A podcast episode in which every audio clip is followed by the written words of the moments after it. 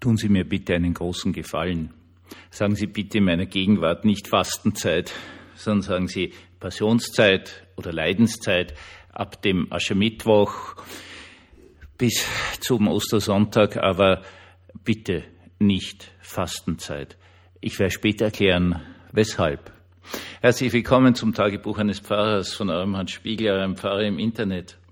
Ja, äh, jetzt sind wir also wirklich in dieser Passionszeit drinnen, in dieser Leidenszeit Christi. Und das ist eine unglaublich wichtige Zeit, weil so einfach ist menschliches Leben nicht. Das funktioniert nicht so, dass man halt sagt, ja, ein bisschen kreuzigen und dann Holodreo äh, haben wir eher Auferstehung und das heißt, wir brauchen uns eigentlich um eh nichts kümmern, sondern menschliches Leben ist ein angefochtenes, ein bedrohtes und deswegen Passionszeit. Der morgige Predigtext stammt aus dem zweiten Kapitel des Buches Hiob. Ganz, ganz kurz zusammengefasst geht es darum, dass es einen Herrn gibt namens Hiob, der ist von Gott gesegnet und alles ist super toll und er ist reich und hat eine tolle Familie und alle sind gesund und es ist alles bestens. Und jetzt kommt ein Engel äh, zu Gott. Das heißt, es gibt so eine Engelsversammlung der himmlischen Wesen, heißt es im Originaltext und alle loben Gott halt so und so weiter und so fort. Und es gibt einen Engel, der ist irgendwie anders und dieser Herr ist der Herr Satan. Und der Satan, bitteschön auch, äh, ist, ist nicht das, was wir uns so vorstellen, unter so ein Teufel, so ein Dämon, eine Percht, wie es es hier in den Alpentälern gibt, sondern der Satan, der Satan ist ein armer Hund eigentlich. Der Satan ist der, der pausenlos die Welt durchstreift. Der fliegt um die ganze Welt, der schaut sich alles an, der sieht alles. Und seien wir uns ehrlich, er hat zu viel gesehen. Es gibt also diese Versammlung der himmlischen Wesen und Gott spricht zu Satan, hast du meinen Knecht Hiob gesehen, wie super fromm der ist und wie cool der ist und wie toll der ist. Und der Satan drauf, naja, ist ja kein Wunder weil schließlich und endlich hast du ihm absolut alles gegeben. Was äh, soll er anders tun, außer dir dankbar sein und fromm sein? Daraufhin sagt äh, Gott, okay, der bleibt fromm, egal was ihm passiert. Du darfst ihm jetzt seinen ganzen Besitz, ja sogar seine Familie wegnehmen. Das tut der Satan. Und es gibt eine Totalkatastrophe, aber Hiob sagt dann ganz einfach, passt, Trotzdem, Gott hat's gegeben, Gott hat's genommen, passt. Jetzt sind wir im zweiten Kapitel. Gleiche Szene, wieder der Satan, der zu viel gesehen hat, der über die ganze Welt gesaust ist und der eigentlich völlig fertig ist, der keinen Glauben mehr an Menschen hat. Und äh, wieder der gleiche Dialog, siehst du, also so schwer gestraft der Hiob und er ist trotzdem fromm geblieben und der Satan drauf, ja, aber wenn es um die Gesundheit geht, dann schaut es gleich ganz anders aus. Daraufhin sagt Gott, okay, er darf krank werden, aber du darfst ihn nicht töten. Daraufhin wird der arme Hiob total schwer krank, irgendwelche Hautausschläge, was weiß ich was, irgendwas mit der Haut halt, und äh, ist völlig fertig, allein, äh, völlig verarmt, ganz katastrophal, und dann, dann wendet er sich von Gott ab.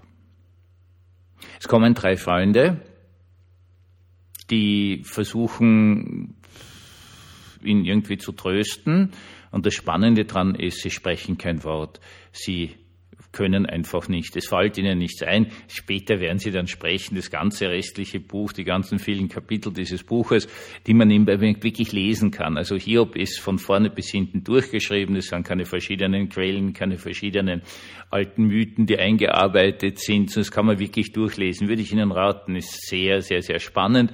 Sie können auch von Josef Roth, einem tollen österreichischen Schriftsteller aus der K&K-Zeit, den Hiob lesen der ist wunderschön. Also ist wirklich ein Lesetipp von mir.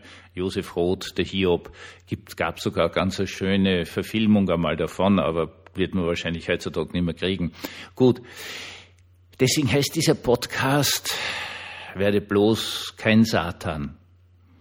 Der Satan hat zu viel gesehen. Der Satan ist jener, der sieht, wie die Menschen zusammenbrechen. Der Satan ist jener, der sieht, wie die Menschen an ihren Bruchpunkt kommen Und das hat er gelernt. Er dauernd, umfliegt dauernd die ganze Welt und sieht alles. Und er verliert jeglichen Glauben an die Menschheit. Er sagt ganz einfach, alle Menschen sind so lange gut, solange sie von Gott beschenkt sind. Sobald es aber äh, an eine Herausforderung kommt, sobald es ihnen schlecht geht, verlieren sie jeden Glauben. Heute formuliert man das ganz anders und sehr, sehr eingängig, indem man sagt, jeder Mensch hat seinen Bruchpunkt. Und das Besondere am Satan ist jetzt nicht, dass er das sagt, sondern das Besondere am Satan, das Satanische ist, er legt alles drauf an, dass Menschen an ihren Bruchpunkt kommen. Sprich, er ist einfach ein psychischer Sadist. Er, was auch immer ihm passiert ist, er ist ein Sadist. Er will Menschen dorthin führen, damit er in seinem furchtbaren Weltbild sich bestätigt fühlt. Kein Mensch kann wirklich fromm bleiben. Und das ist ein ganz wichtiger Punkt, weil uns das alle anficht. Wenn wir in die Nachrichten hineinschauen, wenn wir diese, diese unglaubliche Anzahl an Negativnachrichten hören, vom Krieg angefangen, über Flucht, über Dinge, die wir in unserem privaten Leben, Arbeitsleben pausenlos vorgeführt bekommen, dass Menschen wirklich sadistisch behandelt werden, bis sie halt zusammenbrechen. Und dann kann uns das passieren, meine Lieben, dass wir sagen, jeder hat seinen Bruchpunkt und jetzt zeige ich euch, dass ich Recht habe. In der eigenen Frustration, in der eigenen Hoffnungslosigkeit so handeln beginnen. Werde bloß kein Satan. Das ist dieser erste Ansatz, den ich heute euch vorbringen kann, weil es eine ganz, ganz große Gefahr ist. Es ist eine extrem große Gefahr, dass wir dort hineinrutschen, dass wir sagen, es ist schlussendlich hoffnungslos. Jeder Mensch hat seinen Punkt, wo er selbst böse wird. Was sagt denn eigentlich jetzt Theologie dazu? Naja, es gibt eine ganz einfache Geschichte, die habe ich mal gesehen. Das war wirklich eine tolle Kurzpredigt, war im Fernsehen. Das war der orthodoxe Bischof von Österreich oder wie auch immer. Äh, der hat gesagt, ja, er wird immer wieder gefragt, warum die besten Menschen am meisten leiden müssen. Das ist eine Realität, sehen wir. Die besten Menschen leiden wirklich. Absolute Gefraster, sehr wienerisch ausgedrückt, Menschen, die wirklich besartig sind, die andere ausbeuten, fertig machen, in dieser ganzen Richtung, also wienerisch halt Gefraster, denen geht's gut, die sind gesund, denen geht's bestens. Die besten Menschen leiden am meisten. Und der Herr Bischof hat darauf einfach gesagt, ja, aber das ist doch eh völlig klar. Weil die Bösen gehören ja schon dem Satan. Aber die Guten, die versucht er noch zu bekommen. Nehmen wir merkt ein Satz, den Martin Luther auch gesagt hat. Das ist eine einfache christliche Weisheit, dass der Satan sich immer nur um jene kümmert, die ordentlich und fromm und freundlich sind, aus dem ganz einfachen Grund, weil die wir ja noch haben. Währenddem die Besen hat er schon, also da braucht er keine Arbeit mehr hineinstecken, die weiß er schon, die kriegt er nach dem Tod. Wir werden in unserem Leben angefochten.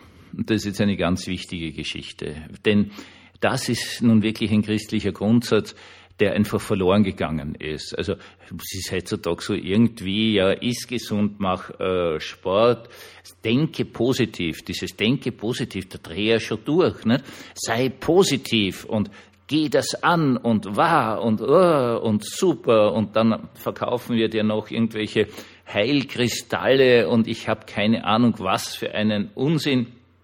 Und dein Leben wird einfach absolut super sein. Und das ist alles Blödsinn. Das muss man mit aller Deutlichkeit sagen. Unser Leben ist eines, das in Anfechtung geschieht. Und diese Anfechtung, mit der müssen wir halt dann schon irgendwann einmal irgendwie fertig werden. Mit der Hilfe Gottes. Wir können auch in der Anfechtung zusammenbrechen. Aber dann gibt es noch immer Gnade. Aber das Entscheidende bei der ganzen Geschichte ist, wir kommen aus der Anfechtung nicht heraus. Die geschieht immer wieder. Und wenn Sie hier öfter zuhören, wissen Sie, welche Anfechtung ich durchlitten habe und, um ehrlich zu sein, noch immer durchleide auf einer gesundheitlichen Ebene. Das ist halt einfach so. Wir werden geprüft, aber wir sind nicht dazu da, andere zu prüfen. Werde kein Satan. Heißt ganz, ganz einfach, es gibt genug Prüfungen in dieser Welt.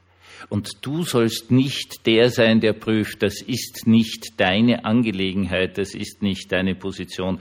Dafür gibt es schon dieses arme Himmelswesen, diesen Satan, der jeglichen Glauben und jegliche Hoffnung verloren hat. Und deswegen auch Passionszeit und nicht Fastenzeit. Es gibt genug Leid. Wir brauchen uns nicht ein eigenes noch hinzufügen. Das ist völlig sinnlos. Wir müssen aber eines lernen, Leid zu erkennen und wo immer wir können, zu verhindern. Einen gesegneten Abend und eine gute neue Woche.